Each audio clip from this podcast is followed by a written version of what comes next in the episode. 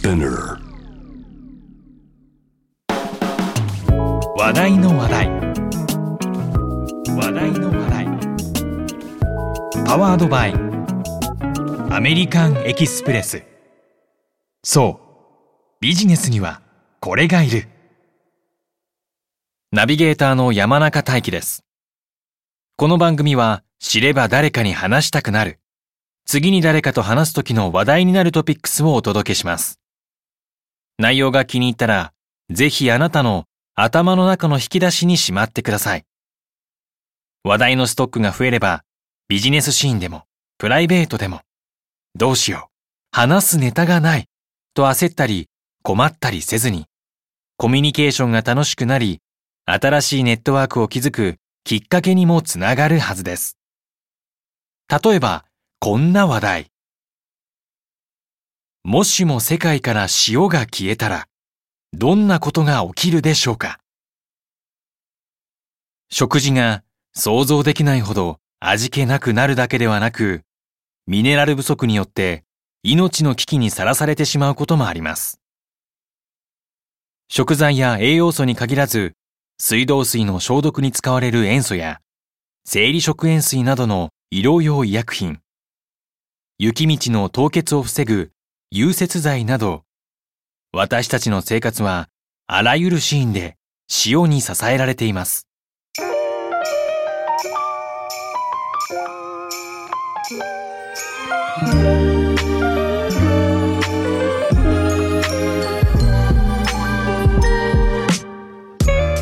改めて人類にとって塩はどんな存在なのか考えてみましょうまずは塩についての知っているようで知らない歴史からご紹介します。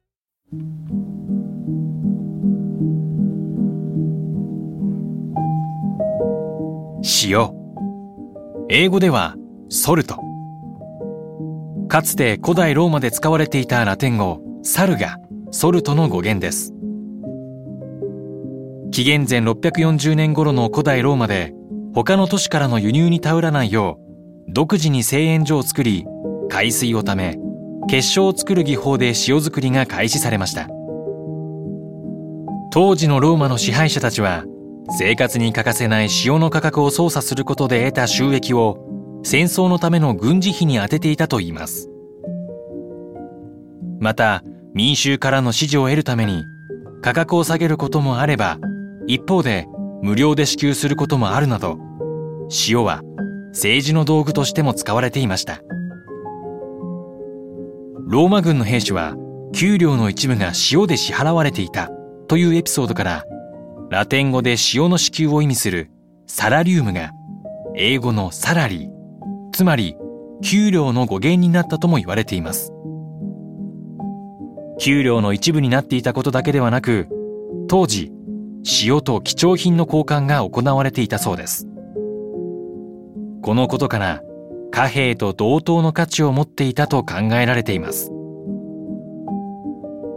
実はもう一つ塩に語源がある言葉があります。サラダです。現存するラテン語の書物で最も古いと言われる紀元前2年のローマを生きた政治家加藤が残した農業論にキャベツを乾かして塩か酢を振りかけて食べる野菜の食べ方が書かれています。ローマ人が野菜に塩をかけて食べる風習からラテン語で塩を振るを意味するサラダが語源となり今のサラダへと転じたと伝えられています。古代ローマの塩にまつわるエピソードを紹介しましたが今度は古代エジプトまで時代を遡ってみましょう。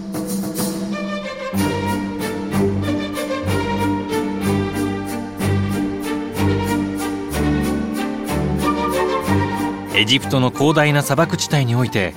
唯一の水源であるナイル川。古代エジプト文明が栄えた背景にはナイル川があります。夏にナイル川で起きる大きな氾濫は神の恵みと呼ばれていました。氾濫が運んでくる泥がエジプトに肥沃な土壌をもたらしたためです。エジプトの人々はその豊かな大地で畑を耕し小麦や綿花を育てました。さらに氾濫によって水位が増した川で大きな岩を船に乗せて運べるようになったことからピラミッド作りにも大きく関与したと考えられています。しかし自然の恵みは当然規則正しくもたらされるわけではありません。氾濫がなかった年は土地が痩せてしまい食糧難に陥ることがたびたびあったためエジプトの人々は食料を貯蔵しようと知恵を働かせるようになります。その貯蔵の立役者となったのが塩です。古代エジプトの人々は塩につけることによって肉や魚の腐敗のスピードが遅くなることを発見。実は食材が腐ったり傷んだりする原因は細菌やカビ酵母などの微生物が腐敗菌として増えていくから。塩には食材そのものだけでなく腐敗菌の水分も奪う性質があるので腐敗菌が生きていけなくなり食材が長期保存できるようになるのです。エジプトの遺跡からはナイル川で採れたであろう鯉やウナギボラなどの魚が塩漬けされた痕跡が残されています。新たな栄養豊富な保存食料の誕生は多くの人の生命をつなぐことに役立ちました。今でこそ当たり前である塩漬けによる長期保存は古代エジプト人が生み出したアイディアだったのです。このアイディアはエジプトの経済状況も底上げしました。当時岩塩が採掘できる土地がある国あるいは塩作りの技術があった国はごく一部。塩そのものも交易においては貴重品でしたが高度な技術と知恵によって生み出された塩の加工品の価値は当然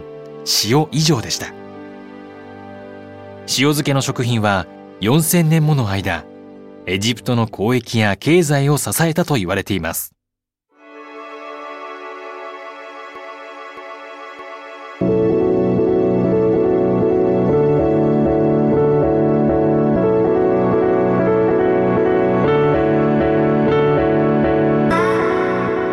人類の歴史の中で大きな役割を果たしてきた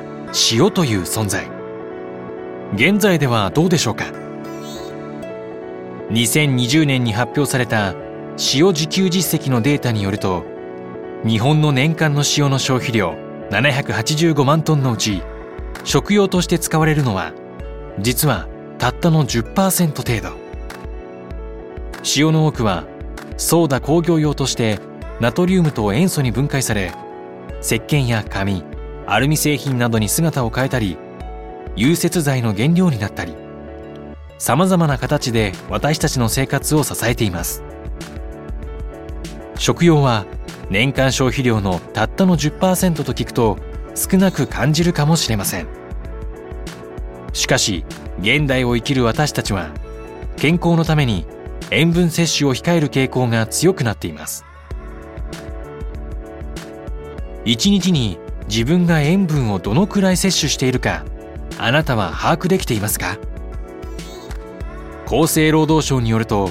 塩分の摂取量の目標値は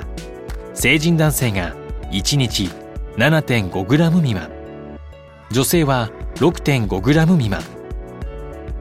小さじ1杯がおよそ 6g なのでそれよりも少し多い程度の量です。しかし2019年に行われた国民健康栄養調査によると実際の食塩摂取量は男性が 10.9g 女性は 9.3g 全体の平均値は 10.1g と理想の数値を上回っています。さらに世界保健機関 WHO が推奨する成人1日あたりの塩分摂取量は 5g 未満。日本の平均値の半分以下です。5g という数値には塩分を減らすことで血圧を下げ脳卒中や心臓発作などのリスクを小さくする効果が期待されています。WHO 加盟国は2025年までに世界人口の塩分摂取量を30%削減することに同意していますが味噌や醤油が食文化の基本である日本はこの目標達成にかなりの努力が必要となりそうです。先立って国民の減塩プロジェクトを立ち上げたイギリスの例を紹介しましょう。2003年イギリスはパンやチーズソーセージポテトチップスなど食べ物に含まれる塩分を減らすよう食品業界に呼びかけました。国民の健康を考えこれまでと変わらない生活を送っても自然に摂取する塩分が減るよう国を挙げての政策が開始されたのです。2003年当時イギリス人の平均的な食塩摂取量はおよそ 10g でしたがこの一大プロジェクトの結果平均食塩摂取量は10年間でおよそ15%減少。高血圧が一因である脳卒中や心疾患の死亡者は4割も減少しました。国民の健康レベルが向上したことはもちろん国全体の医療費の削減にもつながるなどたくさんのメリットが生まれたのです。当初食品会社は商品の味の変化による消費者離れを懸念していました。しかし急激に塩分を減らすのではなく段階を踏んで減塩を進めるという戦略を取った結果売り上げが下がることもなかったそうです。時代によって貴重なものだったり遠ざけたいものになったり。価値が変わる塩は少し不思議な存在と言えるかもしれません。例えば塩を使わなくても美味しさが劣らないフードテックや楽しく減塩ができるメソッドの提案。または健康にいい塩の開発など。もしもあなたが塩とうまく付き合っていく方法を発見すればそれは大きなビジネスチャンスにつながるかもしれません。